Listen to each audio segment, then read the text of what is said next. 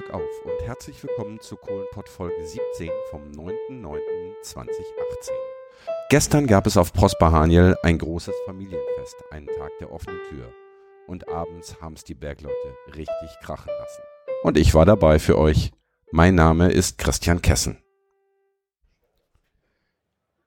Ich habe mich heute Morgen mit dem Fahrrad von Herten nach Bottrop begeben zum Tag der offenen Tür im Bergwerk Prosper Haniel Schacht 10. Und äh, so ziemlich am Anfang meines Rundgangs lauften mir alte Bekannte, nämlich das Montankommando, äh, was die Hörerinnen und Hörer ja schon des Öfteren kennengelernt haben, namentlich der Norbert und äh, ja. Und die standen da so zusammen mit so ein paar Kumpels und äh, dann hörte ich Stimmen, die ich zwar ja, erkannt habe, aber hier nicht vermutet hätte, nämlich bayerische Stimmen. Und dann stellte sich raus, dass die Jungs aus Bayern angereist sind, um hier am Tag der offenen Tür auf Prosper Haniel teilzunehmen. Und das sind nicht einfach nur Bayern, sondern das sind auch noch zusätzlich Bergleute. Und äh, ja, dann haben, hat der Norbert, äh, hat mir dann spontan Interviewgäste besorgt. Und ich fange einfach mal mit dem Herrn links neben mir an und begrüße ihn, wie sich das gehört, mit dem Glück auf. Jetzt bin ich mal gespannt, wie sich das auf Bayerisch anhört. Glück auf. Glück auf. Hört sich das auf Bayerisch an. Ganz normal wie im Pott auch. Das passt. richtig, richtig. Wer bist du und wo kommst du her? Also ich, mein Name ist Alex Wagner, ich komme aus München und bin seit vielen Jahren schon auch äh, bergbaulich unterwegs. Ich sammle Grubenlampen und bin auf vielen Grubenlampen, Sammlerbörsen und so weiter und seit einigen Jahren in einer Arbeitsgemeinschaft im Großraum Schliersee, Fischbachau in der Gemeinde Hundham. Da tun wir einen alten Wetterstollen von der Pechkohlegrube Hausham wieder zum Leben erwecken und hoffen, dass wir im Lauf des nächsten Jahres den Stollen als Besucherbergwerk eröffnen können. Okay, also du kommst aus der Bergbaustadt München und aber in der Nähe am Schliersee. Äh, Dort ist das Bergwerk, okay. genau, richtig. Äh, der Schliersee, ich meine, es weiß vielleicht nicht jeder, ich zum Beispiel, wie weit ist der Schliersee von München weg? Na gute 80, 60 Kilometer circa, ja. Also Schliersee, Tegernsee-Region, da wo, da wo die Leute gern Urlaub machen. Okay. ungefähr. Ähm, Pechkohle habe ich zwar mal als Begriff gehört, aber sagt mir jetzt erstmal nichts. Was ist das? Also die Pechkohle ist eine stark inkohlte Glanzbraunkohle. Sie ist geologisch genauso alt wie die Braunkohle im Lausitzer Revier oder im Köln-Aachener Revier. Nur durch den Gebirgsdruck, also wir haben äh, im Voralpenland die Erdplatten aus Italien schieben die Alpen immer noch nach oben und die bayerische Seite geht immer noch nach unten, so dass diese Kohleschichten bis weit über 1000 Meter runtergedrückt wurden und durch diesen hohen Gebirgsdruck stärker in Kohl sind als eine Braunkohle, sehen aus wie Steinkohle, haben aber einen Heizwert zwischen der Braunkohle und der Steinkohle. Das heißt, diese Pechkohle ist abgebaut worden auch zum, zu Heizzwecken? Hauptsächlich für den Hausbrand, weil für die Brikettierung hat sich's fast nicht gelohnt, weil wenn die Briketts oder Nüsschen Frost abbekommen haben, sind sie alle aufgeplatzt durch den hohen Wassergehalt. Mhm. Man hat sie also industriell für Ziegelbrennereien äh, Kraftwerksanlagen und aber hauptsächlich für den Hausbrand benutzt. Wann oder bis wann ist dort in der Region diese Pechkohle gefördert worden? Also die Pechkohle wurde in der letzten oberbayerischen Grube bis 1972 in Peißenberg gefördert. Unsere Grube hat 66 zugesperrt.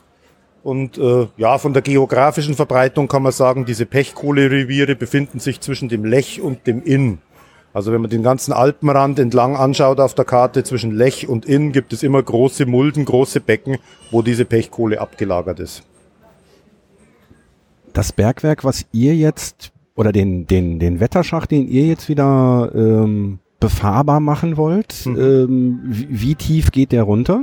Also das ist ein Wetterstollen. Ah, okay. Wetterstollen, der also in knapp 14 Kilometer Entfernung die Grube Hausharm bewettert hat. Da war also ein großer Lüfter drin gestanden, der also äh, die Luft dort aus dem Grubengebäude in 14 Kilometer Entfernung abgesaugt hat durch alle Sohlen. Hm.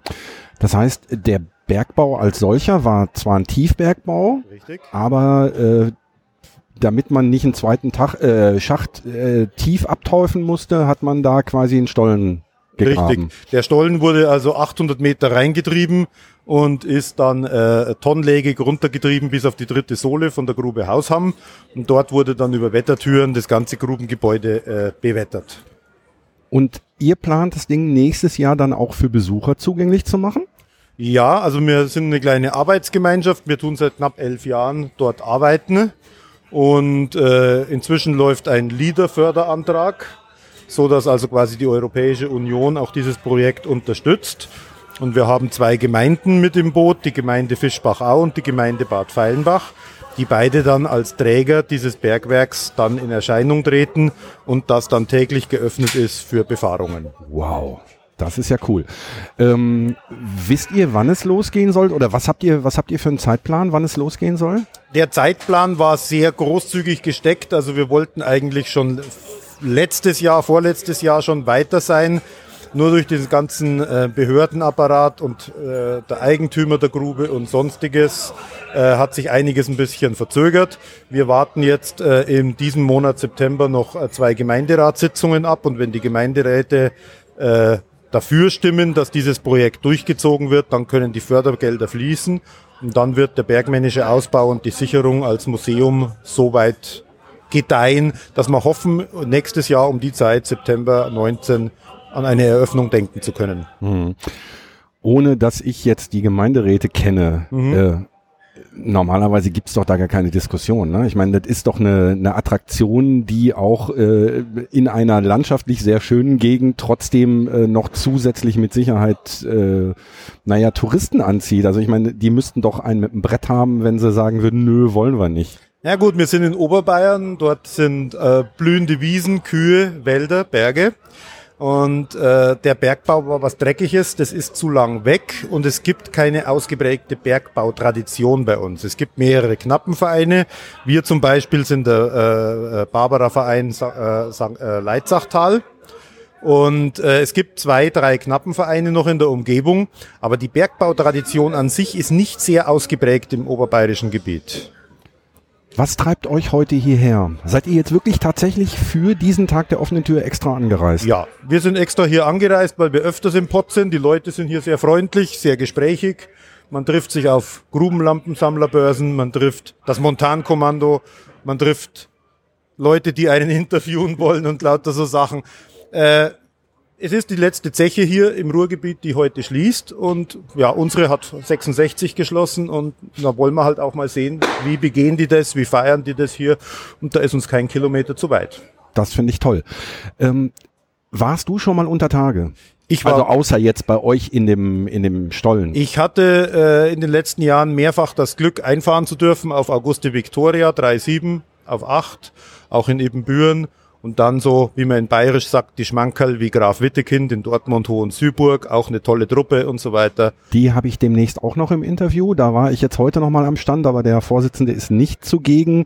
Aber ich habe den Kontakt schon und auch darüber wird selbstverständlich noch eine Folge geben. Wart ihr auf äh, Zeche Nachtigall auch? Zeche Nachtigall kennen wir gut, weil da jedes Jahr auch eine wunderschöne Grubenlampenbörse ist. Ja. Da sind wir auch jedes Jahr. Da tun wir uns für eine, eine äh, Wochenende ein Quartier suchen und dann wird da die Gegend unsicher gemacht. Das hört sich gut an.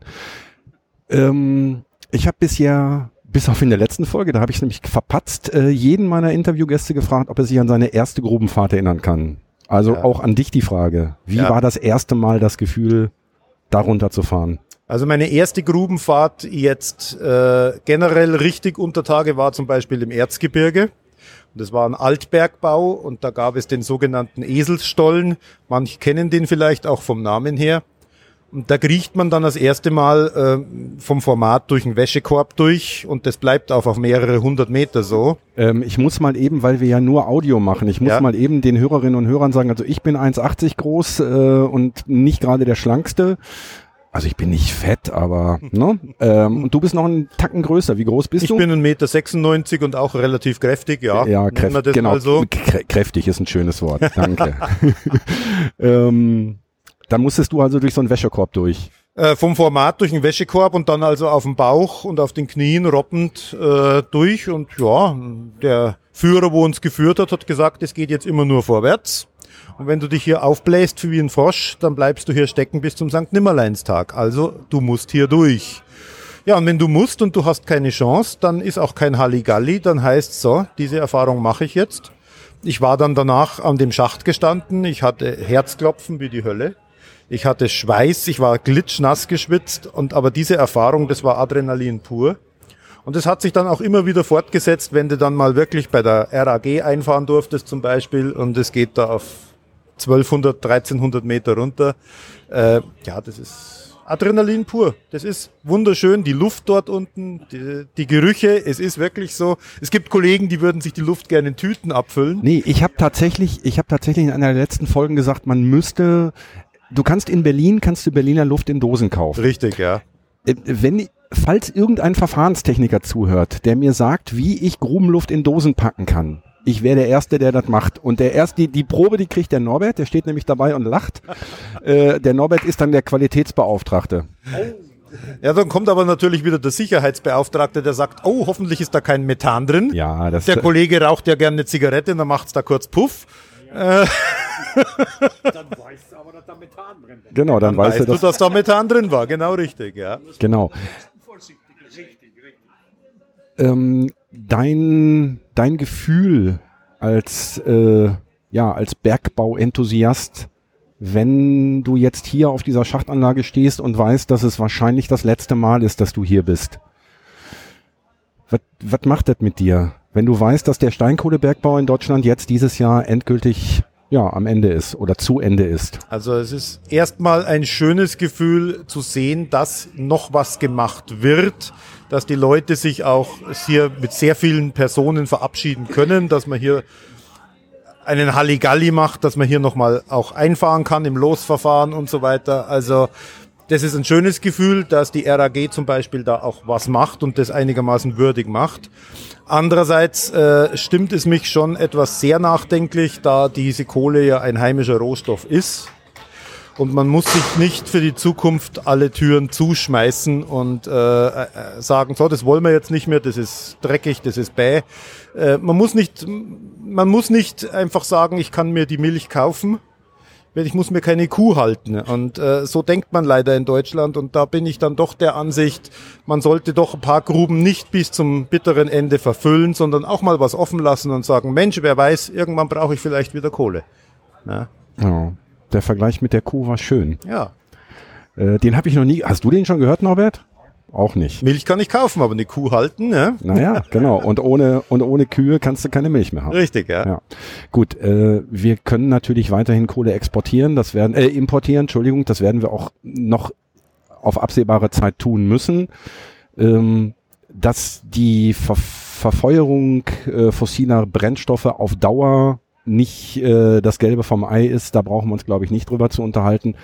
Aber äh, auch mir wäre es lieber, wenn hier noch ein, zwei Bergwerke offen blieben, um die Kohle, die wir noch zwangsläufig verfeuern müssen oder die wir auch für andere Rohstoffe ja brauchen, für die chemische Industrie und so weiter, dass die nicht um den halben Globus gefahren werden muss. Ähm, aber gut, die Entscheidungen sind gefallen, die sind schon vor Jahren gefallen. Und, und, und uns allen bleibt im Grunde genommen nur, den Bergbau so würdig wie möglich zu verabschieden und ihn in den Köpfen der Bevölkerung äh, und das nicht nur im Ruhrpott, sondern auch in Bayern, in Sachsen, in ja im Grunde genommen in ganz Deutschland zu halten und zu erhalten. Und äh, ich trage meinen kleinen Teil dazu bei, das Montankommando trägt seinen Teil dazu bei und ihr auch. Und äh, ich würde sagen, wir tauschen gleich nochmal Telefonnummern aus. Gerne, gerne. Ich würde gerne, äh, also ich kann auch im Zweifelsfall, äh, ich kann auch mit anpacken, dann komme ich mal bei euch vorbei und gucke mir das mal an, vielleicht auch bevor das eröffnet das ist. Da können wir im Vorfeld ein bisschen Gerne Werbung eine machen. Sache, ja, kann man sich gerne angucken. Ein, Ber ein Bergwerk entsteht neu, kann man genau. sagen. Genau. Ja. Ähm, Gibt zu eurem Projekt eine Internetseite schon? Wir haben auf Facebook einiges äh, stehen unter dem Titel Deisenrieder Stollen. Ansonsten, wenn man äh, im Internet eingibt Deisenrieder Stollen, Deisenrieder Wetterstollen oder Wetterstollen Deisenried mit Dora geschrieben, findet man viele Infos. Wir haben auch von der RAK eine großzügige Spende bekommen. Äh, wir haben eine Grubenlok als Denkmallok von der Ruhrkohle okay. geschenkt bekommen, wo man uns auch herzlich bedanken dafür. Äh, man hat uns also tatkräftig auch von der Ruhrgebietsseite unterstützt, um also auch unser Museum so zu gestalten, dass es nach was aussieht. Gut, das heißt hier nochmal ein Aufruf an die Hörerinnen und Hörer, die eventuell aus dem bayerischen Raum kommen und irgendwas an Bergbaugerödel rumstehen haben. Da wärt ihr die richtigen Ansprechpartner, ähm, damit es nicht im Keller verstaubt oder auf dem Dachboden oder in der Scheune, die es ja bei euch in der Gegend auch noch Genau, häufig gibt, genau. sondern da wärt ihr auch äh, dankbar, wenn die entsprechenden Gerätschaften, die eventuell noch irgendwo unbeachtet irgendwo rumliegen, zu euch ins Museum kommen. Richtig, von der Fahrmarke bis zur Grubenlampe, vom Bohrhammer bis sonst noch was, bis zur Bergbautracht. Einfach über die Facebook-Seite äh, Deisenrieder Stollen Kontakt aufnehmen und dann sind wir gern dankbar, kommen vorbei und holen das alles ab. Ja, hört sich doch gut an. Du gibst das Mikro jetzt, also ich sage erstmal vielen lieben Dank für Gerne. deine, deine Ausführungen. Ähm, also das war ja, du hast dich vorher als Manager vorgestellt. Ich glaube, ich glaube, du bist, der Truppe. ich glaube, du so bist, schlimm ist es nicht, nee. ich glaube, aber du bist deinem, äh, deinem selbsternannten spaßeshalber selbsternannten Titel gerade äh, würdig äh, begegnet, sage ich mal. Ähm, es war ein ganz tolles Gespräch. Vielen lieben Dank dafür. Danke auch. Ähm, du gibst das Mikro bitte weiter und äh, dann machen wir beide weiter, Gut, würde ich sagen. Alles klar. Vielen Dank. Dankeschön. Glück auf. So, jetzt habe ich meinen nächsten Gast hier. Mein nächster Gast ist ein bisschen älter, aber nichtsdestotrotz begrüße ich den auch, wie sich das gehört. Glück auf. Glück auf. Wer bist du? Ich bin der Martin Schmidt und äh, ehemaliger Bergmann aus dem Bergwerk Hausham. Okay, das liegt wo? Hausham liegt in der Nähe von äh, Tegernsee. Ach, das ist dieses Bergwerk. Ah, du warst auf dem Bergwerk tätig, wo ihr jetzt den Wetterstollen wieder auffahrt. Ja, Ah. Das habe ich äh, mit angefangen, äh, diesen Stollen wieder ins Leben, zum Leben zu erwecken. Das heißt, du, du hast richtig vor Kohle oder du hast die Kohle Ja, abgebaut. Ich habe äh, als äh, Bergmann gelernt. Das war ja früher ein Lehrberuf. ja. habe drei Jahre, dreieinhalb Jahre gelernt, habe Knappenprüfung gemacht, nach eineinhalb Jahren die Hauerprüfung und dann habe ich äh, äh, Kohle, war ich im Abbau, Kohle gemacht und dann wurden äh, Elektriker gebraucht und dann habe ich umgelernt als Gruppenelektriker und habe die letzten drei Jahre als Gruppenelektriker im Bergwerk Hausham gearbeitet. Okay. Von wann bis wann hast du unter Tage gearbeitet? Ich habe äh, von 1957 am 1. Oktober angefangen im Bergwerk Hausham und am 31. März 1966 die letzte Schicht verfahren. Als die Grube geschlossen wurde. Da wurde die Grube geschlossen. Das heißt, du hast nur in Anführungsstrichen ähm, knapp, knapp zehn Jahre, neun Jahre Achteinhalb Jahre. oder achteinhalb Ja. Jahre. Wusstest du, als du 1966 deine Lehre begonnen hast, wusstest du schon, äh, ach, 56, äh, äh, Entschuldigung, natürlich, wusstest du 1956, als du deine Lehre begonnen hast, dass es zehn Jahre später zu Ende geht? War das damals schon klar? Nein, äh, uns wurde damals äh, gesagt, äh, Bergmann ist ein Beruf, der in der Region seinen Fortbestand bis zur Pensionierung hat. Und äh, es ist uns in keiner Weise irgendwo bekannt geworden, dass das Bergwerk eventuell schließen könnte. Es war auch in keiner Weise äh, der Direktion damals bekannt. Es ist erst äh, Ende der 50er Jahre, 1959, 60, hat man schon mal gemunkelt, es könnte irgendwann das Bergwerk schließen, was aber dann unterdrückt wurde, denn äh, die bayerische Staatsregierung hat zu der Zeit äh, 3,5 Millionen D-Mark bereitgestellt für Investitionen in der Zeche Hausham und Penzberg, damit äh, mechanische, der mechanische Abbau äh, vorangetrieben wird und eingeführt wird, um besser äh, die äh, Förderung zu äh, erhöhen. Und dabei hat man aber äh, gesagt, wenn so viel Geld investiert wird, dann wird doch nicht zugesperrt.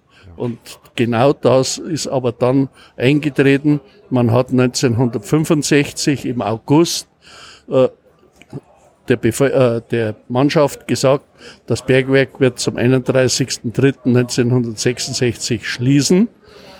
Und dann hat die Mannschaft über den Betriebsrat nochmal versucht, die Badenmeile in München zu durchbrechen und zu demonstrieren, dass der Kohlebergbau in Oberbayern das Grundeinkommen der Bergleute sichert und hat aber nichts genützt. Die Leute wurden dann von der, äh, aus der Bahnmeile von der Polizei entfernt mit Gewalt.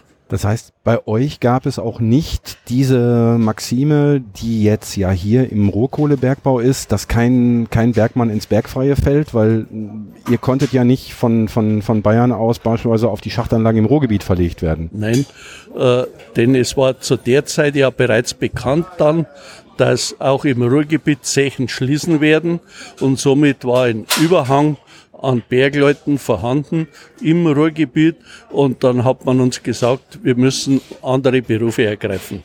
Ich habe das große Glück gehabt, dass ich drei Jahre Werkselektriker unter Tage war und dadurch äh, konnte ich leichter wieder in der freien Wirtschaft äh, Arbeit finden. Mhm. Und viele Leute haben privat versucht, in der freien Wirtschaft Arbeit zu bekommen, aber äh, es sind einzelne Betriebe angesiedelt worden, die einen Großteil äh, der äh, frei gewordenen Arbeitsplätze oder Arbeiter äh, wieder aufgefangen haben.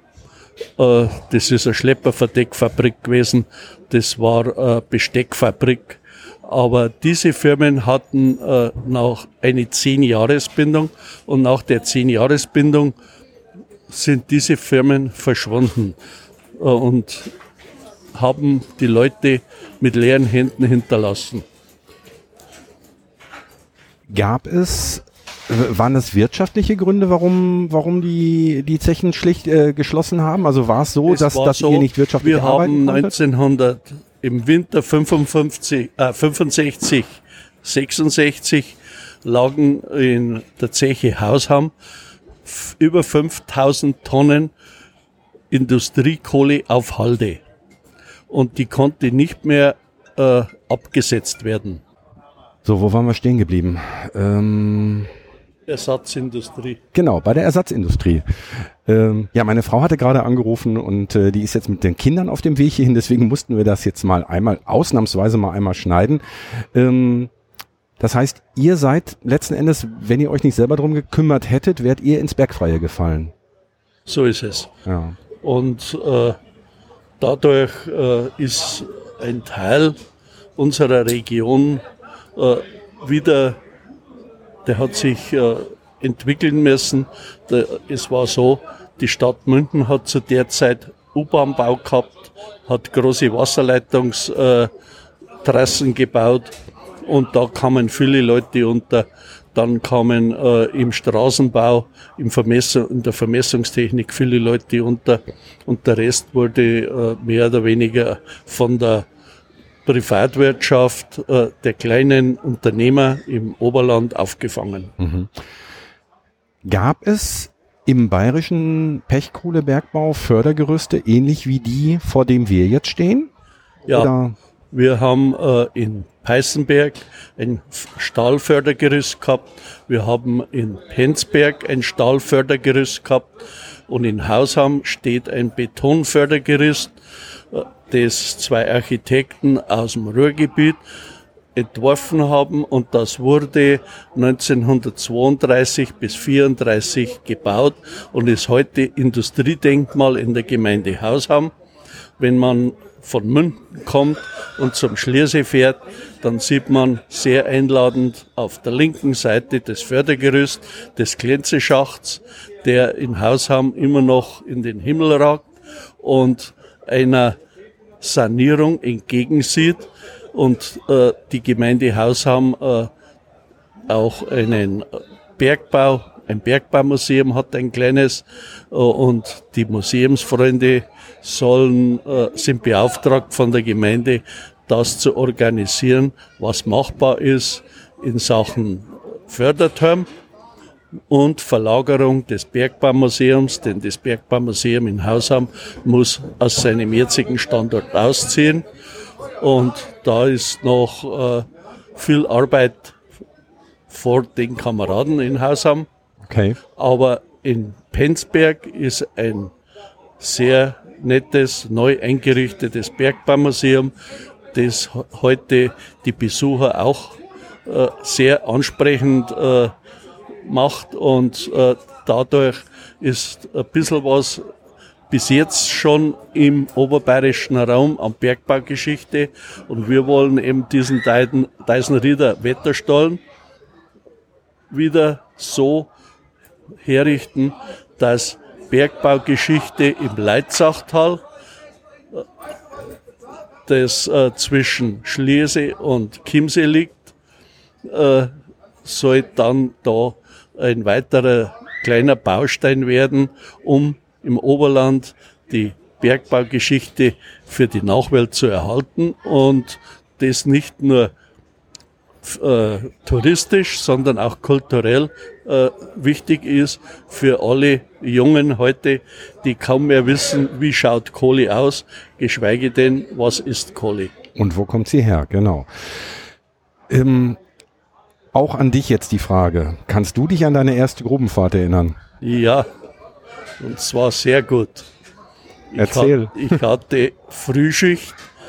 Die Lehrlinge, die den ersten Tag einfahren, hatten äh, immer zur Frühschicht sich einzufinden. Und es war schon äh, im Jugendbad äh, ein Zusammentreffen mit anderen Lehrlingen, denn drei Jahrgänge waren immer im Jugendbad untergebracht. Und da gab es ein Weiß- und ein Schwarzbad. Und dann äh, wurden wir von den Jungen bereits mit allen äh, Sachen äh, der Technik und vor allen Dingen äh, den Ablauf über Tage bis zum Schacht informiert und angelernt. Und so haben wir uns umgezogen, sind zum, zur Lampenkammer gegangen und haben unsere Lampe geholt und dann ging's runter zum, im, im Schöllerschacht auf 520 Meter Teufel. Und da wartete der Mannschaftszug und wir fuhren nach 8 Ost. Die Entfernung vom Schacht, vom Füllort am Schacht bis zum Arbeitsort waren 10 Kilometer unter Tage. Wir sind 10 Kilometer unter Tage gefahren, das heißt eine Stunde Fahrzeit. Und dann, ja, wo, wo ist die Kohle? Man wusste nichts. Mhm. Und dann haben, wurde mir ein Hauer zugeteilt, der sich um mich kümmern musste und der mich mitnahm. Der hat gesagt, da, da musst du jetzt da reinschlüpfen. Dann habe ich also einen kleinen Schlitz gesehen und dachte mir, um Gottes Willen, was mache ich da drin? Ja, hat er gesagt, schläft noch rein. Mhm. Und so bin ich das erste Mal in einen Streb gekommen, der über 500 Meter Länge hatte, hatte oben äh, steile Lagerung und unten äh, Unterbandförderung und äh, so äh, habe ich das gesamte, äh, die gesamte Länge erst erfasst wo Kohle ist und wie Kohle rausgemacht wird. Und äh, das war für mich äh, ein Tag, äh, alleine äh, die Luft, die unter Tage herrscht. Es ist eine ganz andere Luft wie über Tage und man muss sich auch äh, an das ganze Klima erst gewöhnen. Wir hatten eine sehr gute Bewetterung, aber trotz alledem, es war trotzdem schon ganz schön warm. Das heißt, du hast noch richtig mit, mit dem Presslufthammer abgebaut oder ja. habt ihr, ihr, ihr nein, habt aber schon den Presslufthammer gehabt? Ihr habt nicht noch mit dem mit der mit der mit der Hacke. Nein, nein, wir haben mit dem Presslufthammer Kohle gemacht äh, und das habe ich gelernt äh, bis zum äh, meiner Hauerprüfung. Ich ich war nie äh, als Hauer zum Kohle machen in einem mechanischen Streb, sondern ich habe mit der Hand noch abgebaut. Wow. Das heißt, du hast, äh, wie, wie, wie, wie lang waren eure Schichten? Acht Stunden, sieben Stunden? Acht, Stunden, acht Stunden war die Schicht. Die Frühschicht morgens sechs warst du unten und abends, äh, nachmittags 14 Uhr wieder raus. Hm. Dann äh, in Waschkaue als Lehrling ist man ins Jugendbad gegangen und hernach hat man äh, in der großen Waschkaue seinen Haken gehabt und äh, dann ist man mit dem Werksbus wieder zurück in Heimatort gebracht worden. Okay. Das heißt, ihr musstet, ja gut, bei euch sind die Entfernungen ein bisschen größer, ne? So ist es. Bei uns ist es ja so, dass quasi um die Schachtanlagen die entsprechenden Bergwerkssiedlungen äh, gebaut wurden und bei euch, ihr kamt aus den Heimatdörfern und musstet deswegen mit dem Werksbus gefahren werden, ne? Ja, der Werksbus, der ist zu jeder Schicht äh, durchs Leitzachtal gefahren und hat die Kameraden zusammen gef- äh, und ist äh, zu, zum Werkstor gefahren. Da hat man sich seine Fahrmarke geholt und dann ist man in die Arbeit gegangen. Du hast jetzt mehrfach das Wort Kameraden erwähnt. Das Ja. heißt, der Kumpel im, im, im bayerischen Bergbau hieß Kamerad oder, Ja, oder habt ihr auch Kumpel gesagt? Haben Kameraden Okay. gesagt. Ja. Ja, guck mal, wieder was gelernt. Ja. Was denkst du jetzt so zum Ende dieses Jahres? Äh, was, was macht das mit dir, dass dieser, dass diese Ära Steinkohlebergbau in Deutschland jetzt endgültig zu Ende geht?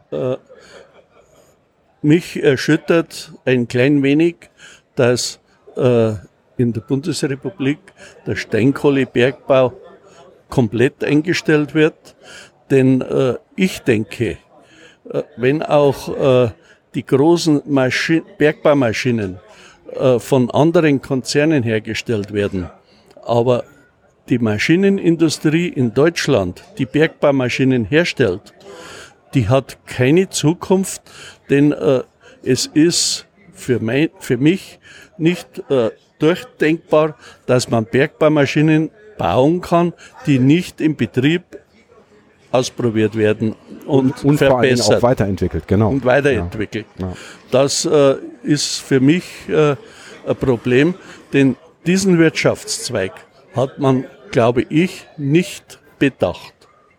Ja, bedacht haben werden sie ihn schon, aber ähm, ja, wir waren jetzt, war, wir waren bei, was das, genau, was äh, Ende des Bergbaus, dass es falsch ist, ähm, oder dass du sagst, ne, sollte man nicht tun. Mm, Dann hat meine Frau angerufen und jetzt, gut, dann haben wir hier noch einen Kumpel stehen, ähm, der ist auch mit euch angereist, ne? Ja, genau. Das ist äh, Kumpel aus Polen, der im Arbeitskreis Wetterstollen Deisenried mitarbeitet und auch mit aktiv ist und äh, uns mit seiner, seinem Wissen und seinem Können auch unterstützt. Und ich gebe jetzt das Mikrofon weiter und verabschiede mich mit einem herzlichen Glück auf im Ruhrgebiet. Ich sage dir vielen Dank und ebenfalls Glück auf. Ich hoffe, ihr habt noch einen schönen Tag. Die äh, Voraussetzungen sind gut, das Wetter spielt mit und ähm, wir sehen uns mit Sicherheit, wenn ich das nächste Mal in der Gegend bin, äh, vielleicht die, nee, dieses Jahr mit Sicherheit nicht mehr, aber im nächsten Jahr und dann schaue ich mir gerne euren Wetterstollen an und vielleicht habe ich dann auch irgendwas im Auto liegen, was ihr für euer Museum noch gebrauchen könnt. Ich werde mein Bestes tun. Sollten wir einen Eröffnungstermin einmal wissen, so würden wir dir diesen Das Termin auf- mitteilen. das auf jeden Fall. Und dich auch im Leitzachtal in Oberbayern mit Glück auf begrüßen. Ja, da würde ich mich sehr freuen. Vielen Dank, Glück auf, vielen Dank. So, jetzt habe ich den dritten Gesprächsgast. Das ist ja heute für mich wie Weihnachten. Ähm, ich sage jetzt mal Glück auf und du antwortest. Ich habe ja, ich weiß ja schon ein bisschen über dich. Wie sagt man in Polen Glück auf? Ja, Glück auf, szczęść Boże. Schisch, Szczęść Boże. Stich, Bosche. Okay, Glück auf. Herzlich willkommen. Ja, hallo, Wer bist du? ich bin der Marius Neudeck. Ich, äh, wie der Vorgänger schon äh, gesagt hat, ich bin ja auch in dem in der Arbeitskreis Deisenried der Wetterstollen. Der Weg ist natürlich ein bisschen abenteuerlich, wie ich dazu überhaupt gekommen bin, denn ich komme äh, aus Oberschlesien, aus der Gegend Gleiwitz. Da habe ich, äh, komme ich aus, einen, aus einer Traditionsfamilie, die mit Bergbau schon äh, in drei Generationen äh, mit in Verbindung stand. Mein Großvater, mein Vater und dann ich. Natürlich habe ich den gleichen Weg gewählt mit der Ausbildung. Äh, ich habe mich in Richtung Automatisierungs äh, äh, ausbilden lassen und nach der Abitur habe ich auch zum Studium begonnen in technischer Flitzabbau äh, an der Fachhochschule Gleiwitz. Ja, und dann kam die Entscheidung 1990, äh, da wir deutsche Ursprungs- und Wurzel sind, uns nach Deutschland zu, ver, zu überzusiedeln. So bin ich jetzt auch nach Deutschland gekommen äh, und noch lange nicht drüber nachgedacht, dass ich irgendwann mal wieder im Leben äh, in Verbindung mit Bergbau gebracht werde oder in Kontakt mit Bergmännern haben werde, da ich ja in der Nähe von Freiburg natürlich alles andere als nah am Ruhrgebiet war. Ja, und äh, durch mein Studium der Elektrotechnik in Fortwangen in äh, Baden-Württemberg bin ich dann zum Siemens gekommen nach München. Da war ich schon ein bisschen näher an die Pechkohle in Bergbau in Oberbayern. Ja, und äh, dann äh, durch äh, glückliche Zufälle und Umstände bin ich in Oberbayern gelandet, in, ganz genau in Schliersee, da wo ich bis heute wohnhaft bin. Und da ich mich in vielen Vereinen engagiere, bin ich auch im Deutschen Alpenverein äh, aktiv und tätig und wir haben eine kleine äh, Fahrradtour gemacht nach äh, ausgerechnet äh, nach Deisenried zum Wetterstollen zu einer Besichtigung und einer Führung und als ich dann meine Vergangenheit, die ich gerade kurz geschildert habe, offenbart habe, gab es nur noch ein kurzes Gespräch und dann haben sie dich verhaftet. und die haben gesagt, äh, also äh, du kannst machen, was du möchtest, du gehst so nicht weg, du bist dabei. So, so bin ich seit vier Jahren im Arbeitskreis äh, Deisenried dabei. Das ist eine so schöne Geschichte. Also du kommst aus, aus dem oberschlesischen Steinkohlebergbau ähm, und bist jetzt im tiefsten Bayern und bist wieder da, wo du, wo du ursprünglich mal gestartet bist. Ja, genau. Das habe ich mir, hätte da jemand äh, mit mir wetten wollen, dann hätte ich viel verloren, Ja. ganz klar. Und äh, aber eins äh, sehe ich und das gilt auch für für alle Kollenreviere auf der Welt. Äh, die Kumpel sprechen eine gemeinsame Sprache und äh, das, es entsteht sofort so ein Feeling und so eine Stimmung, äh, die verbindet Kumpels auf alle Welt und deswegen haben wir uns auf dem ersten Blick sofort auch verstanden und verstehen uns bis heute und ich ich bin froh, dass ich auch ein bisschen dazu beitragen kann, äh, das Projekt äh, äh, das zu einem erfolgreichen äh, Abschluss zu bringen.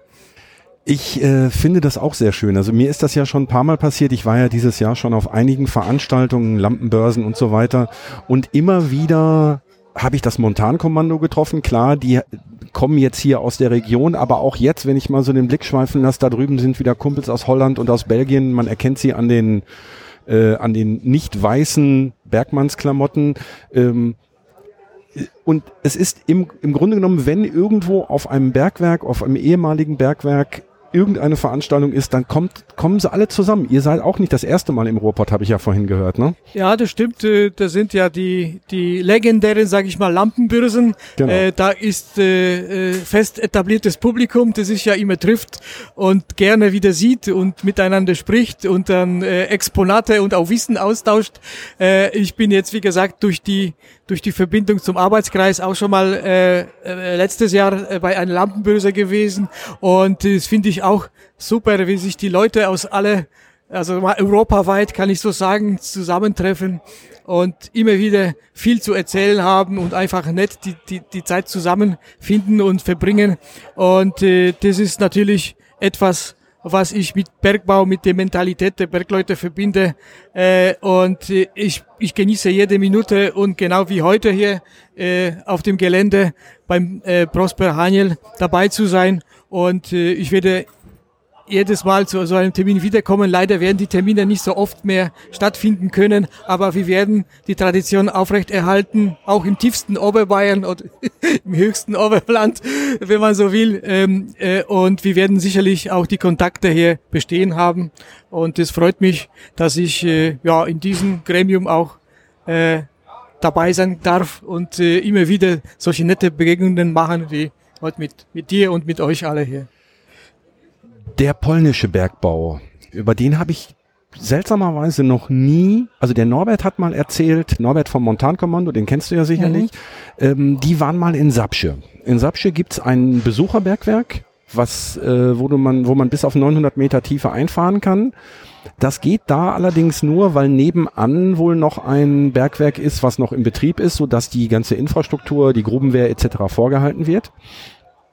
Ähm, was unterscheidet oder gibt's Unterschiede zwischen dem polnischen Steinkohlebergbau und dem deutschen? Oder ist das ähnlich? Also aus deinem, du kannst natürlich nur aus deiner Zeit äh, erzählen vor 1990, aber Genau, das ist, das war genau das, was äh, wir haben ja glücklicherweise eine Befahrung letztes Mal, äh, letztes Jahr äh, auf, äh, vor zwei Jahren war das auf äh, Auguste Victoria gemacht. Ja. Und da konnte ich äh, diesen Sprung, diesen technischen Sprung, was zwischen, sage ich mal, 18, 90er Jahre und äh, in Polen und die heutigen Bergbau äh, in äh, Deutschland halt erstmal sichtlich machen. Und äh, klar, ich bin ja äh, viel mit äh, Technik in Verbindung gebracht. Damals, wo die auch deutsche äh, äh, Truppen in Schlesien auch äh, die technische Innovationen da äh, dargestellt haben und eingebaut haben im Bergwerk. Es ist natürlich ein, schon mal ein, ein Unterschied. Also so Knieschoner kann ich mir ehrlich sagen, die waren damals, wo ich eingefahren war, ja überhaupt kein Thema. Da gab es nur Gummistiefel und für Werkstatt gab Stahlkappen. Das war der Unterschied. Äh, also um das um ein Beispiel nur zu nennen, äh, mit der Arbeitssicherheit war natürlich auch nicht so, äh, äh, sage ich mal, weit entwickelt, wie das heute hier der Fall ist. Äh, also äh, Ohrenstüpsel äh, musste man sich selber mitbringen, wenn man welche benutzen wollte. Und so Schutzbrillen könnte ich ja auch nicht. Okay. Ja, also das waren äh, Sachen, die, ja gut, ich, ich kann mich auf meine auf meine äh, Arbeitstage, Untertage erinnern. Dann äh, war das ja äh, bei Extrembedingungen auch in, in verkürzter Arbeitszeit, also sechs Stunden statt acht. Äh, gut, die, die die Einfahrt hat natürlich sehr lange gedauert, äh, bis man dann am Arbeitsplatz angekommen war. Dann hat man alles, was man dabei hatte, aufgegessen, weil danach war es ja leider nicht mehr möglich. Dann hat man ja sich zu Unterhosen entkleidet und dann hat man halt äh, die Arbeiten verrichtet und oben wartete eine sogenannte Regenerationssuppe, äh, also quasi eine Tagessuppe und ein äh, Getränk nochmal dazu. Ja, und dann war ich leider in dem, also leider, da war ich zwar äh, sehr kräftig als Jugendlicher, aber doch fix und fertig nach den sechs Stunden, dass ich mich noch mittags hinlegen musste. Hab, äh, hast du denn schon im, im maschinellen Bergbau gearbeitet oder habt ihr tatsächlich zu dem Zeitpunkt noch mit, äh, mit dem Presslufthammer abgebaut? Nein, nein, nein, nein, nein, das war absolut nicht. Das waren ja äh, so mal maschinell abgebaut worden. Ähm, äh, das sind jetzt äh, äh, ähnliche Gerätschaften, die her sind mit mit äh, Schildausbau und so weiter. Ja. Also das das das habe ich mir dann damals auch ja gesehen und wir dürfen dann auch begleitende Arbeiten vor, vornehmen. Äh, also das ist jetzt schon mal auch so äh, wie hoch automatisiert, also so ein so ein so, äh, so eine Katze, sowas äh, kenne ich natürlich nicht zum Befördern. Ja, das gab's ja nicht. Also Diesel damals war kein Thema unter Tage. Jetzt gibt's natürlich technische Möglichkeiten, um, um unter Tage auch einen Dieselbetrieb äh, Antrieb äh, zu machen, aber damals war das äh, also mir nicht bekannt, äh, überhaupt nicht. Da gab's nur, nur noch äh, äh, Elektrozüge, die auch sehr oft zum Todesfalle waren, wenn man dann die Wagen überqueren wollte. Da hat man die Fahrrad. Ach, weil es mit Fahrrad ja, war, ja, okay. Mit Fahrrad. Ja. Mhm. Ähm, die Flötsmächtigkeiten im in den oberschlesischen Steinkohlerevieren, wie, wie hoch waren die? Bis zwölf Meter. Zwölf ja. Meter? Ja. Moment, nicht ein Meter, zwanzig, sondern zwölf ja, Meter? Ja. Ja, da sind ja ganz. Äh, Aber wie baut man sowas aus? Ja, das äh, muss man in mehreren. Es geht ja auf einmal natürlich nicht. Äh, es gibt noch äh, je nach äh, je nach äh, Ausbauart natürlich Möglichkeiten, äh, mehrere Meter abzubauen, aber zwölf Meter auf einmal äh, ist es natürlich extrem äh, äh, hoch äh, und extrem viel.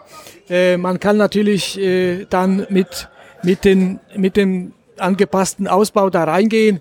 Aber ähm, es ist ja natürlich, zwölf Meter war ja keine Regel, das waren ja ein paar Flitzer, die ja so mächtig waren. Äh, es waren auch wertvolle Flöze, die waren ja wieder so von, von zwei Meter, 2,30, 2,50 ungefähr. Das ist die Durchschnittsmächtigkeit der Flöze, die man so abgebaut hatte. Okay. Weißt du, wie es jetzt heute um den polnischen Steinkohlebergbau be äh, bestellt ist? Gibt's äh, den noch? In, also gibt's noch viele Kumpel? Gibt's noch viele Zechen in Polen? Ähm, also beginnend möchte ich mit, mit der mit der Zeit, wo ich noch aktiv war, das da ist war übrigens keine Dieselkatze, sondern äh, ein Motorroller.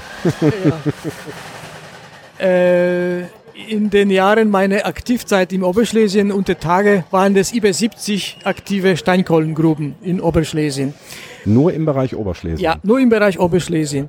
Wie viel davon jetzt übrig geblieben sind, weiß ich aktuell nicht. Äh, es sind viele Fusionen, also es sind Bergwerke fusioniert worden. Äh, es sind mehrere Kohlenreviere. Äh, es sind ja äh, äh, eigentlich mehr oder weniger Gesellschaften gegründet worden.